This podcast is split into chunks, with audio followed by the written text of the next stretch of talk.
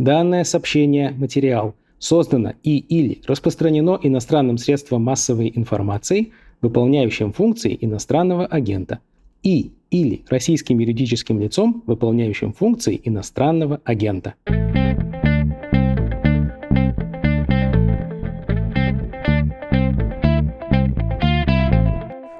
Вы снова включили подкаст «Медузы» под названием «Что случилось?». Он посвящен новостям, которые долго остаются важными. У микрофона сегодня, как обычно, Владислав Горин и Дмитрий Кузнец. Здесь он редактор отдела разбора «Медузы». Дима, привет. Привет. Тема разговора у нас с тобой война, и я бы такое краткое содержание эпизода предложил, то есть о чем хочется тебя спросить. Во-первых, российские войска отступили из-под Киева, куда и зачем они перебрасываются, каковы новые цели. Второй пункт, в какой форме российская и украинская армии сейчас перед началом вот этого, очевидно, второго и, кажется, очень тяжелого этапа войны. Третий пункт, что по действиям российских военных можно сказать о планах Москвы на будущее, на послевоенное время, на переустройство Украины, даже рискну сказать. Но давай все-таки начнем с Бучи, внеплановый пункт. Э, сразу несколько вопросов есть, э, главный из которых, наверное, такой. Президент Украины, его министр иностранных дел говорят, что то, что мы видели в Буче, это верхушка айсберга, приводит в пример Мариуполь, в котором до сих пор 160 тысяч человек остается по данным британской разведки, и там идут бои. Еще есть оставленный Гастамель, Бородин, Бородянка и далее-далее. Там тоже уже есть заявления по сотням пропавших без вести. Нас то, что мы видели в Буче, ждет повсеместно, как тебе кажется? Ну, я бы не стал бы генерализировать. Я думаю, что будут какие-то повторы, потому что ожесточение растет. Есть проблема с организацией, сейчас связана с тем, что не введена вместе с российской армией военная полиция. Поэтому, если мы считаем, что это не какое-то злонамеренное и повсеместное решение уничтожать мирных жителей, а думается все-таки, что такое решение вряд ли было принято нам следует ожидать на низовом уровне и на уровне каких-то, может быть, даже соединений повторения того, что произошло в Буче. Не могу сказать, что это будет повсеместно. Думаю, что будет отличаться от одного пункта населенного к другому. Ты сказал про военную полицию. Я бы сказал, что Буча — это сочетание факторов. Сам характер, во-первых, городских боев, когда стороны наносят удары по жилой застройке, где, очевидно, находится гражданское население. Малый опыт ведения реальных боев, наверное, тоже сказывается. Наверное, опасения вооруженных гражданских есть, особенно у российской стороны. Ну, собственно, у российской стороны. Они знают, что было роздано оружие, в том числе теробороне, и вот таким образом реагируют на возможные партизанские действия. Это предельно мягкая формулировка, но ты понимаешь, что я имею в виду. Про низкую дисциплину и про отсутствие военной полиции ты сказал, и вообще вот такого полицейско-правового сопровождения боевых действий.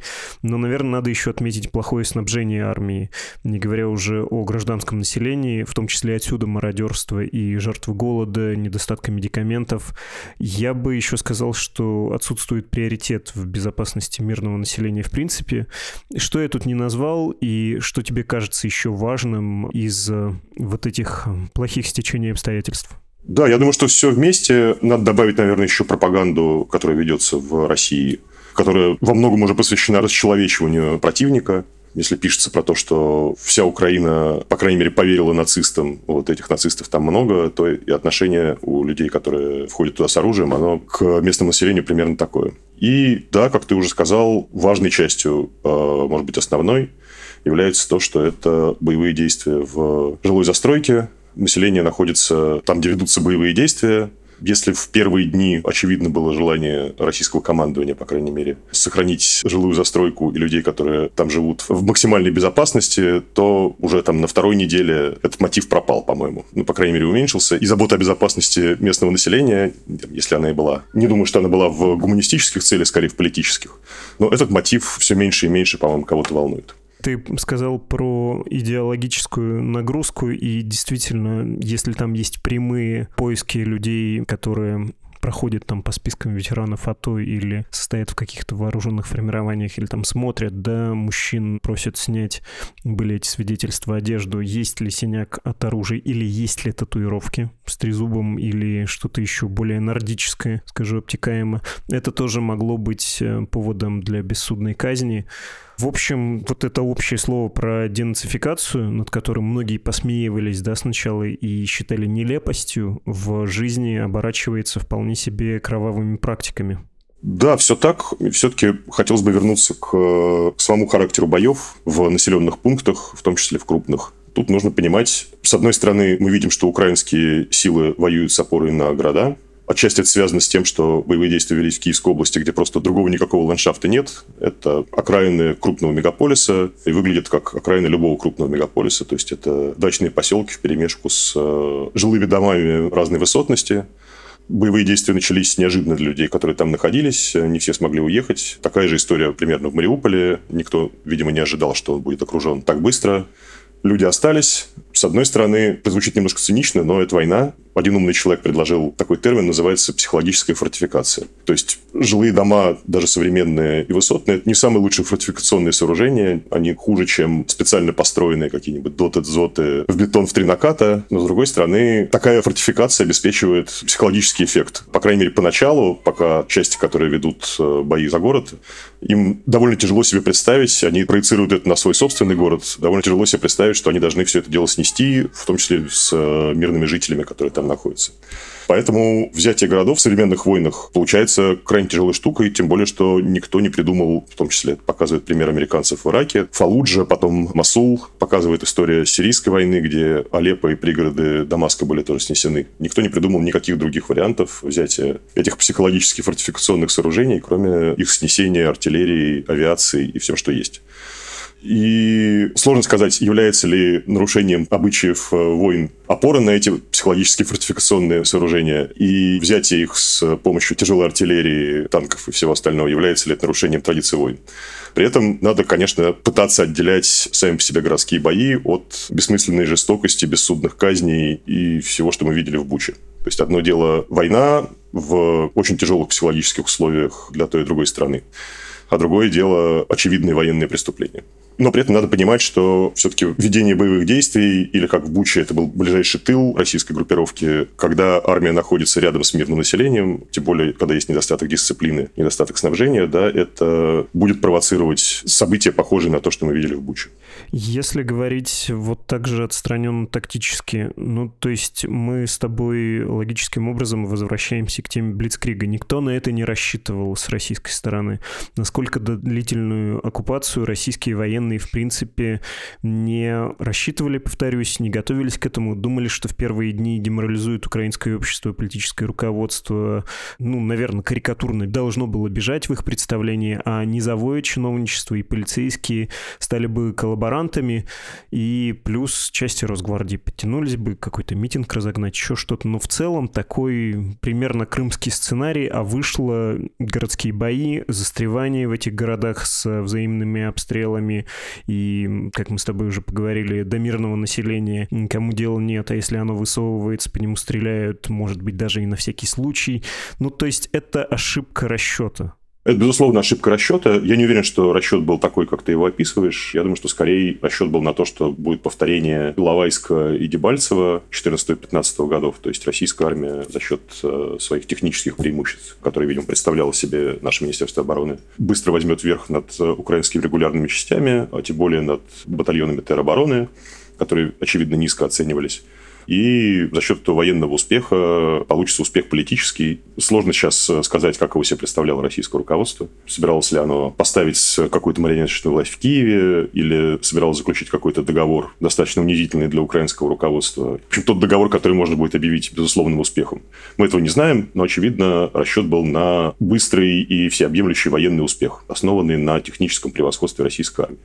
Что мы получили в результате? Выяснилось, что техническое превосходство не так велико, чтобы обеспечить российской армии быструю победу что украинская армия смогла реализовать свои преимущества. Прежде всего, это опора на поддерживающее украинскую армию население, на города. И важная часть ошибки в расчете заключается в том, что российская армия была и остается армией мирного времени. Она рассчитана на участие частей постоянной боевой готовности, которые сами по себе существуют в штатах мирного времени участие в полицейских операциях. Война, как мы знаем, объявлена не была, ни формально, ни фактически, то есть не были приняты решения, которые обычно принимаются, когда начинается война, то есть мобилизация частичная или полная, призыв резервистов и так далее. Возможно, это было и есть политически неприемлемым для Кремля. Что мы имеем в результате? Мы имеем маленькие взводы, в которых меньше 30 человек. Мы имеем маленькие роты, в которых меньше 100 человек. При этом э, техника они обеспечены полностью по штатам военного времени. Мы имеем маленькие батальоны. В общем, мы в результате имеем армию с большим количеством техники, с малым количеством пехоты, которая не может обеспечить э, контроль местности и которой просто не хватает для ведения боевых действий, особенно в условиях городской застройки, где пехота особенно важна, а также в лесах и так далее. И сейчас сложно оценить, но я читаю дискуссии западных военных экспертов – Возможно, российская группировка сейчас меньше по численности, даже если учитывать все формирования Донбасских республик, э, Росгвардию привлеченные и так далее. Она меньше по численности, чем украинская. При этом украинская группировка она опирается на регулярные части, на бригады, которые были созданы после 2014 года и переформированы тероборона в том числе, то есть местами она воюет самостоятельно на каких-то второстепенных направлениях или там, где ее застала война, а местами она просто обеспечивает поддержку, в том числе пехотную. Пусть эти люди не очень хорошо натренированы, которые попали в тероборону, вот, но она обеспечивает пехотную поддержку регулярным частям, которые являются костяком обороны. В общем, в результате через месяц войны российская армия оказалась в условиях, когда у нее по-прежнему выше мобильность, она оперирует, скажем так, по внешним линиям, то есть она может перебрасывать войска на нужные направления по безопасной российской территории, которую никто не бомбит. И белорусской. Ну, белорусской вот сейчас уже не актуально. Российские войска, те, которые оставались там еще, покидают Гомель, отправляются тоже на российскую территорию, то есть на новый фронт. Украинская армия с этим сложнее. Обсудим подробнее, видимо, позже, потому что от этого зависит исход следующей битвы. Слушай, да, я, прости, хочу тебя прервать. Действительно, мы это чуть позже обсудим, потому что мне кажется важным договорить еще про Бучу.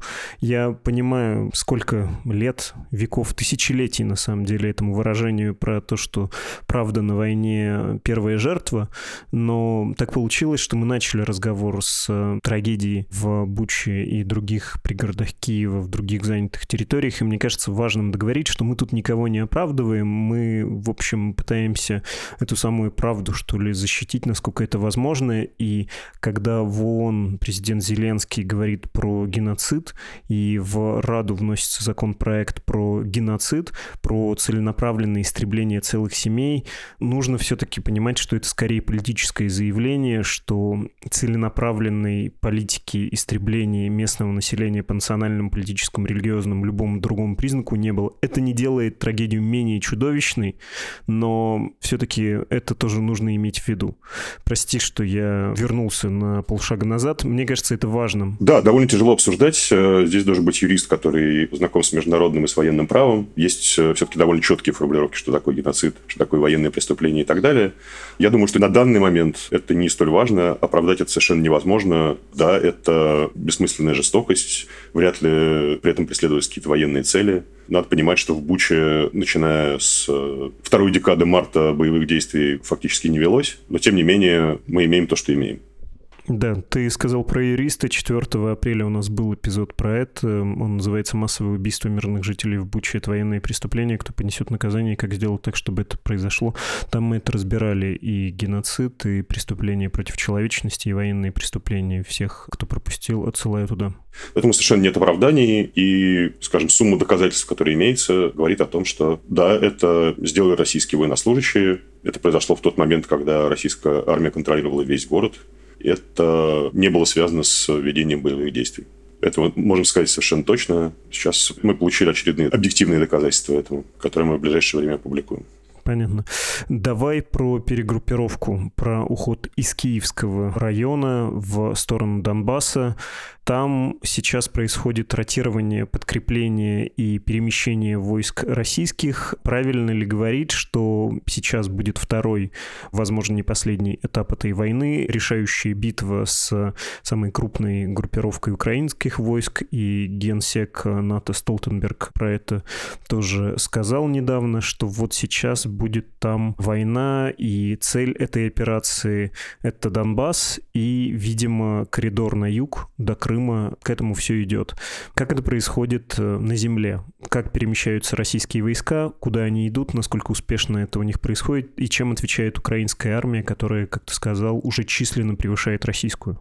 Значит, э, надо понимать, что войска выведены не только из э, Киевской области, но со всего севера и северо-востока Украины, то есть из Черниговской области, из Сумской, с северных районов Харьковской области, и там украинские войска вышли на российскую границу непосредственно – где в том числе с российской стороны начали строить укрепления. То есть понятно, что нету пока что прямой угрозы вторжения украинской армии на российскую территорию, про это речи не идет. Вот, но на всякий случай там воздвигаются какие-то простые фортификационные сооружения, и России придется отвлекать войска на охрану этой границы так или иначе. То есть все вплоть до фактически Харькова, все очищено до самой границы России и Беларуси. Все основные события разворачиваются южнее Харькова. Наверняка слушатели слышали историю про город Изюм, который находился на линии фронта в течение нескольких недель. То есть российская армия вышла к нему еще в первые дни войны, смогла взять северную его часть. Город пересекает река Северский Донец, которая достаточная водная преграда для того, чтобы ее форсирование требовало каких-то сложных мер. В южной части оставались э, украинские войска. В какой-то момент они были окружены. Мы не до конца понимаем, в какой. Было мало информации. И в какой-то момент они то ли смогли уйти из Изюма, то ли это сопротивление было подавлено. Есть всякие разночтения в сообщениях командования российского, украинского, а также местных жителей. Город фактически был, по крайней мере, южная его часть стер с лица земли. Но российская армия смогла форсировать Северский Донец по понтонным мостам. То есть еще до того, как южная часть пришла под ее контроль, смогла форсировать э, Северский Донец, который, собственно, преграждал путь дальнейшему российскому наступлению. И сначала небольшими силами, поскольку изначально по всем направлениям силы были распределены примерно равномерно. Силы были небольшие, но Северский Донец был форсирован. Изначально там защищалась одна украинская бригада, Потом, поскольку недалеко оттуда находится город Краматорск, где находится штаб всей украинской группировки на Донбассе, были переброшены подкрепления, и завязалась битва южнее Северского Донца, которая продолжается, на самом деле, уже давно, то есть она продолжалась параллельно всем остальным сражениям, в том числе в Киеве и так далее. Но теперь туда совершенно очевидно, это заявлено прямо российским министерством обороны, туда перебрасываются войска, которые были выведены из-под Киева, из Черниговской области и из Сум. И это реально очень большая сила. И локальное преимущество российской армии в этом районе сейчас очевидно. Как я уже сказал, российской армии несколько проще перебрасывать войска. В том числе может делать это железнодорожным транспортом. В общем, эти войска прибывают. Каждый день мы видим, как они идут от российской границы к Изюму и далее. Это есть и в репортажах провластных российских СМИ, это есть и в какой-то съемке местных жителей. Мы видим, что это наступление началось, но пока оно развивается крайне медленно. И сложно сказать, будет ли оно успешным в ближайшее время. Но, насколько можно понимать, не все силы российской группировки, которые здесь могут быть задействованы, здесь собраны. Есть сложности. Это довольно узкий участок фронта. То же самое, что было под Киевом. Силы было много, но задействовать их на острие наступления было тяжело, потому что по двум-трем дорогам тяжело снабжать такое количество войск.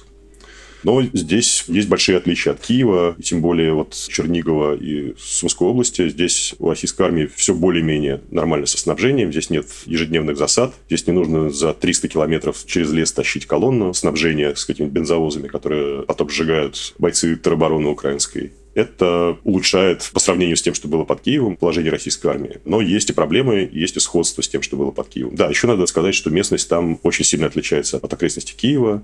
Это небольшое количество лесов, это относительно малонаселенная местность. Там есть две крупные агломерации. Собственно, это Краматорск и Славянск, два соседних города. И это севернее Луганска, агломерация Лисичанск, Рубежная и Северодонецк за которой уже давно идут бои, и там э, продвижение сил Луганской республики и российской армии, оно застопорилось довольно давно, и очевидно была идея, что эту группировку нужно отсечь ото всей остальной группировки э, украинской в Донбассе, но пока этого не случилось, и не очень понятно, случится ли. Возможно, там тоже недостаточно сил для того, чтобы достигнуть решающего успеха. Но нужно ожидать, что все-таки российская армия сможет перебросить достаточные силы через Северский Донец, развернуть их и продолжить наступление в южном направлении. Если открыть карту, то можно увидеть, что таким образом отсекается вся группировка в районе Краматорска и Славянска. В этом, собственно, очевидно состоит нынешний план войны. Одновременно навстречу этой группировке, которая наступает со стороны Изюма, продолжается наступление со стороны Донецка и из Запорожской области, то есть со стороны того самого коридора в сторону Крыма, который уже образован, в принципе, давно. То есть можно проехать из Крыма в Донецк. Другое дело, что там сейчас ездят только военные. Собственно говоря, да, там есть свои проблемы. То, что все пригороды Донецка, которые находятся к северу от него и контролируются украинскими войсками, там оборона создавалась э, те самые 7 лет. И это достаточно развитая и хорошо сделанная в фортификационном смысле оборона. И поскольку от э, донбасских корпусов мы получаем больше информации, чем от российской армии, можем во всех подробностях увидеть сложности, которые при наступлении испытывают войска. Продвижение там не более километра в день и тоже не очень понятно, будет ли достигнут успех. Если будет, то в какие сроки. Очевидно, что там делается расчет на то, что высвободятся войска, которые сейчас штурмуют Мариуполь, и смогут принять участие в этом наступлении. Это довольно тоже серьезные силы. Но с Мариуполем, как мы знаем, тоже не все до конца понятно, хотя территория, которую контролируют украинские войска и полк Азов, там сократилась до территории двух заводов, порта и нескольких кусков жилой застройки вокруг но при этом сопротивление не прекращается. Очевидно, ресурсы обороняющихся не до конца исчерпаны, и тоже сложно по срокам предсказать, когда смогут высадиться российские войска и силы Донецкой республики, которые город штурмуют. Поэтому план очевиден. Наступление с севера и юга, вероятно, где-то за спиной Славянска и Краматорска эти две группировки должны встретиться по этому плану. Но пока быстрого наступления и быстрого успеха ничто не предвещает. Несмотря на то, что Россия, возможно, на этом участке пока имеет численное техническое преимущество. Да, там сейчас вот этот разрыв, который, если сомкнуть, получится довольно большой котел вокруг донецкой группировки украинских войск, он, в общем, гигантский. Это довольно большие территории с большим количеством дорог, где сейчас идет снабжение, очевидно, вот этой донбасской группировки украинских войск. Я не великий стратег, я, в общем, сужу по карте. Но это представляется весьма непростой задачей. Если судить по карте, это 180 километров. Есть несколько крупных дорог, в том числе железных дорог, по которым недавно были нанесены авиационные и ракетные удары российские. Тоже украинский план совершенно очевиден. Можно усилить группировку, которая находится в Славянске Краматорске и под Донецком. А можно создать новый фронт в районе Днепропетровска с тем, чтобы на эти самые наступающие российские войска с севера и юга чтобы давить на их фланг. Вот я думаю, что примерно так и будет сделано. Под Киевом было абсолютно то же самое. Российская группировка наступала, продавливала оборону, пересекла трассу Киев-Житомир, которая идет строго на запад, и продвигалась за эту трассу, вот, но не смогла ничего сделать с давлением на фланге, то есть постоянно эти фланги находились под ударом, и в какой-то момент просто наступление иссякло в связи с этим из-за того, что невозможно было снабжать передовые части, из-за того, что приходилось тратить силы на оборону этих флангов. Я думаю, что украинский план здесь примерно такой же. То есть давить на оба фланга, то есть и со стороны Донбасской группировки, то есть со стороны Краматорского и Славянска, и со стороны Днепропетровска, ну и на южную группировку, соответственно, точно так же в Запорожье тоже будет открытый фланг. И план такой. Вопрос дальше в том, сможет ли Россия что-то противопоставить переброске украинских резервов, которые тоже высадились под Киевом, в Чернигове, в Сумской области. Да, надо понимать, что этот открытый фланг, он будет тянуться от Харькова и вот до того места, куда эта северная группировка российская дойдет. То есть украинские войска смогут в любом месте наносить контрудары, и чем дальше дойдет российская армия, тем более длинным будет этот фланг, тем сложнее будет его оборонять. И, собственно, есть вопрос, что может противостоять российские войска. В теории этот вопрос решается с помощью авиации, но, насколько можно судить, в России по-прежнему есть проблемы с интенсивным использованием авиации – Пентагон оценивает количество вылетов ежедневных в 300, насколько я понимаю, включая армейскую авиацию, то есть вертолеты, 300 боевых вылетов. Это очень мало для такой интенсивной войны, для таких э, огромных территорий. Но при этом надо понимать, что теперь не придется тратить силы авиации на Киев, Чернигов, Сумы и так далее. Можно будет попробовать ее сконцентрировать. Но, скажем так, вывод такой, что планы сторон понятны, Просто они их телеграфировали задолго до начала этой битвы, но при этом совершенно не очевидно, кто сможет эту битву выиграть. Я понимаю, насколько вопрос умозрительный, но опираясь на твои ощущения скорее. Имеющаяся российская группировка, она потянет такую большую операцию, потому что замах тут просто грандиозный. Это большой театр военных действий. Мы не видим кардинального увеличения группировки российской судя по всему. Я понимаю, что несколько неловко цитировать Игоря Стрелкова, но вот он говорит, что товарищ Путин, политическое руководство, вы должны понять, что это война, объявить всеобщую мобилизацию, как это сделала Украина, иначе мы не вытянем. Так себе авторитет для ссылки, но есть что-то в этом. Можно не цитировать э, Стрелкова, об этом говорят очень многие люди, не только Стрелков. Я скажу, что западные эксперты обсуждают проблемы российской армии, связанные с недостатком подготовленного личного состава, с тем, что это по-прежнему армия мирного времени, которая участвует в большой войне, самой большой, которая была в истории России после окончания Второй мировой войны. Насколько можно судить политическое руководство? То есть Кремль по-прежнему считает мобилизацию даже частично политически неприемлемой. Поэтому, если, как я уже сказал, э, российская армия сможет, скажем так, изолировать э, этот театр военных действий, то есть с помощью авиации воспрепятствовать украинским войскам в переброске резервов, э, в создании какого-то нового фронта, который будет противодействовать наступающей российской группировке, это одна история, такой идеальный для российского министерства обороны. В этом случае, по крайней мере, окружение может состояться. Окружение всей донбасской группировки украинской. В противном случае, если российская армия продолжит воевать, как она воевала раньше, как я уже сказал, там часть проблем решается сама собой, то есть будет чуть проще со снабжением, по крайней мере, на начальной стадии, пока наступление не продвинулось э, совсем далеко. Да? Но при этом, если российская армия продолжит воевать в том же духе, это окружение может не состояться. Есть еще следующий вопрос, который заключается в том, что будет, если это окружение состоится. То есть, с одной стороны, украинскому политическому руководству нельзя просто так э, бросить на произвол судьбы те войска, которые находятся в Донбассе, потому что это действительно очень большая группировка, то есть это, возможно, 80 тысяч военнослужащих. Пожертвовать ею, как это было, допустим, в Мариуполе, прорваться к которому украинские войска не могут. Это политически невозможно. С другой стороны, эта группировка 80 тысяч, она имеет большие запасы, которые были накоплены за те самые 7 лет. Есть сомнение, что российская авиация может запасы быстро уничтожить. И, возможно, эта группировка сможет воевать и в окружении очень долго. Есть и такая перспектива. Объясни мне, пожалуйста, на что расчет у российского командования? Потому что выглядит несколько шапкозакидательски. Мы не увеличиваем радикально группировку свою. С авиацией у нас какие-то сложности, которые вообще-то была нашим преимуществом, но до сих пор не реализованным. Армия, которая высвобождается у украинцев, тоже движется в район Донбасса, и я так понимаю, что нет этому препятствования с того же воздуха. На что расчет? Прости, что повторяю эту фразу снова, но я, правда, в некотором недоумении. Нет, воспрепятствовать российская армия этому пытается. Были нанесены удары по железнодорожным узлам. Подробнее мы не знаем. Возможно, наносятся удары по дорогам, которые ведут к Славянску и к Краматорску. Поскольку ну, туман войны не позволяет нам оценить все усилия, которые российское командование к этому прилагает, поэтому и каких-то выводов, прогнозов пока сделать нельзя. Как я уже сказал, идеальный план, он состоит э, в этом. То есть воспрепятствовать переброске резервов, по крайней мере, замедлить эту переброску создать кольцо окружения, потом каким-то образом это кольцо окружения сохранить. Хотя, как я уже сказал, это будет фронт в 200 километров с одной стороны, то есть со стороны окруженных и со стороны деблокирующих их со стороны Днепропетровского войск по 200 километров будет. Это много. Но я думаю, что расчет все равно заключается в том, что группировка в Донбассе потеряет снабжение, потеряет боеспособность, и будут нанесены большие потери, и это изменит соотношение сил в пользу российской армии. Вот я думаю, что план такой, что из этого получится, сказать сложно. Пара частных вопросов. Ждешь ли ты, что Харьков будут брать, штурмовать? Я бы не стал бы это исключать, потому что, как я уже сказал, фронт наступления в районе Изюма он очень. А Харьков нависает над уходящими на юг российскими войсками. Там в конце марта было предпринято наступление через такой населенный пункт Новая Рогань в сторону Чугуева. То есть, собственно говоря, в фланг тыла этой наступающей российской группировки. И Харьков, очевидно, этому наступлению мешает. Но, с другой стороны, есть все то же самое ограничение, которое состоит в том, что российской армии просто недостаточно сил на операцию такого масштаба, как взятие города-миллионника, который сейчас нормально еще снабжается, в том числе туда ходят поезда, в котором созданы большие запасы, в котором достаточно войск. Я думаю, что вряд ли есть такие идеи завязнуть в Харькове навсегда.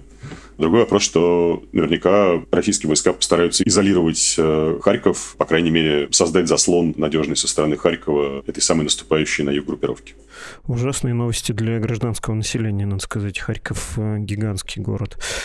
Еще один частный вопрос про российскую границу. Ты упомянул про то, что там небольшие фортификационные сооружения возводятся. Я так понимаю, что ты говоришь про Белгород, где окопы роют, и губернатор говорит роем на всякий случай. Туда вроде как э, прилетали какие-то ракеты уже, в том числе в нефтебазу. В Курске был обстрел границы. Это что? Туда прилетали украинские вертолеты. Да, да, вертолеты точно на нефтебазу. Совершенно да. сумасшедшая вещь, но, в общем, это говорит о том, что российское превосходство в воздухе, оно не вполне существует. Это что, Белгородчина и Курщина, это отвлечение внимания или там действительно может тоже пройти фронт? Пока это выглядит как отвлечение внимания. Думаю, что украинское командование хочет заставить российское потратить войска на оборону этих рубежей. Понятно. А если бы тебя попросили сделать прогноз, ты бы решился на такое, дать э, какую-то оценку, каким будет исход вот этой большой операции? Нет, потому что не хочется наверняка ошибиться, а любой прогноз будет ошибочным. Могу только сказать, что пока без э, каких-то кардинальных изменений и на уровне тактики, и стратегическом смысле, в смысле объявления мобилизации и всех вещей, связанных с э, переводом страны в военное положение, мне кажется, что российской армии будут сложности и в этом новом наступлении преимущество сейчас на стороне украинской армии? Поступление оружия, в том числе наступательного, Запада, численное превосходство и прочее, прочее? Или нет? Тоже не сказать так. Здесь надо разделить два момента. Если у российской армии есть проблемы с э, обычным личным составом, то украинской армии есть проблемы с техникой, особенно с тяжелой, особенно с авиационной, потому что потери, то есть мы этого не можем видеть из-за разницы в фиксации этих потерь, вот, но потери украинской армии в технике велики, даже если смотреть только на те потери, которые были зафиксированы в видео и фото. Они не восполнены, есть отдельная проблема, связанная с тем, что российское командование предпринимает усилия к тому, чтобы пресечь снабжение украинской армии всем необходимым, то есть наносятся удары прежде всего по нефтебазам по всей стране, во вторую очередь по военной промышленности, по ремонтным заводам и по складам вооружений. И это наверняка, мы не знаем в какой степени, наверняка влияет на боеспособность украинской армии, на ее мобильность. Без топлива довольно тяжело проводить операции там, на 200-километровом фронте или 300-километровом. С другой стороны, конечно, у Украины есть неограниченный военный кредит на Западе, но на самом деле он ограничен политическими причинами и политическими соображениями. Насколько понимаю, что доставка самолетов э, по-прежнему маловероятна, даже там, советского производства из стран Восточной Европы. С бронетехникой немного иначе. Там, возможно, будут поставлены, по крайней мере, боевые машины пехоты из Чехии, ГДРовского производства. Но мы не знаем, насколько быстро потери Украины в технике могут быть восполнены. То есть проблема есть не только у российской армии, но это проблема разная. Вот. Но это мы сейчас уже говорим про войну на истощение, то есть, предположим, эта война затягивается, и можно попытаться оценить, кто в этой войне на истощение может выиграть. Ну, очевидно, что если Кремль решится на перевод страны на военные рельсы, то России будет преимущество в этой войне на истощение. Если эта война на истощение не случится, и все ограничится вот этой самой битвой за Донбасс, как я уже сказал, у российской армии есть тактические проблемы, есть недостаток личного состава здесь сейчас, которая делает эту операцию, про которую мы говорим, сомнительной. Ну, в общем, было решено, что путь на Киев и вообще ключи от Украины находятся на Донбассе, но там тоже не выглядит все это легкой прогулкой. Я тебя перебью на секундочку. Все-таки нужно сказать, что вся эта ситуация, которая возникла для российской армии, это недостатки изначального планирования, которые во время войны очень тяжело исправить. История знает много примеров того, когда подобные ошибки исправить просто не удалось. Не хватило времени, не хватило организационных возможностей и так далее. В этом смысле наступление на Киев, вообще наступление на северо-востоке Украины было огромной ошибкой российского командования. Неизвестно, сможет ли оно исправить эту ошибку. То есть оно ее признало и пытается исправить, но не факт, что получится сделать. Тем более, что, как мы видели, войска, которые сейчас перебрасываются для наступления в Донбассе, они уже понесли большие потери, мы не знаем их боеспособность. То есть какие-то, видимо, в состоянии получше, какие-то в состоянии похуже. Это все надо починить на ходу, каким-то образом пополнить непонятно из каких источников личным составом, с техникой попроще в России, но все равно. То есть то, что мы видим, это попытка исправить изначальную ошибку, которая была сделана в Кремле. То есть понять, что это не главная ошибка, и главная ошибка – это вообще начало этой войны. Если говорить про военное планирование, не факт, что эти изначальную ошибку можно будет исправить.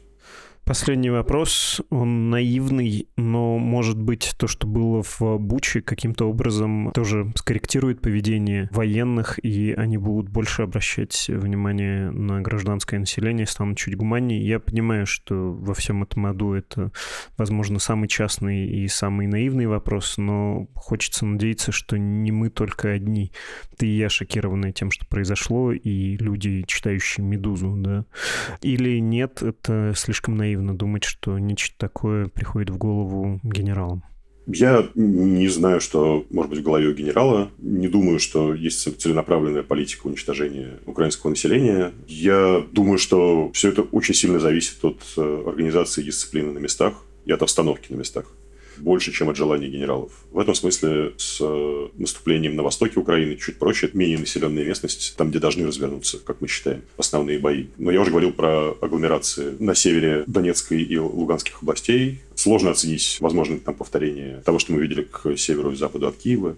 Думаю, что обстановка все-таки несколько другая, и будем надеяться, что мирное население страдает в меньшей степени, тем более вот сейчас пришли сообщения о том, что Славянск и Краматорск частично эвакуируются в преддверии этих самых боев, поскольку фронт подходит все ближе и ближе. Вот будем надеяться, что, по крайней мере, при том, что наверняка сами по себе военные действия станут э, еще более интенсивными, надеюсь, что мирное население пострадает в меньшей степени. Спасибо тебе. Спасибо. Это был Дмитрий Кузнец, редактор отдела «Разбор Медузы».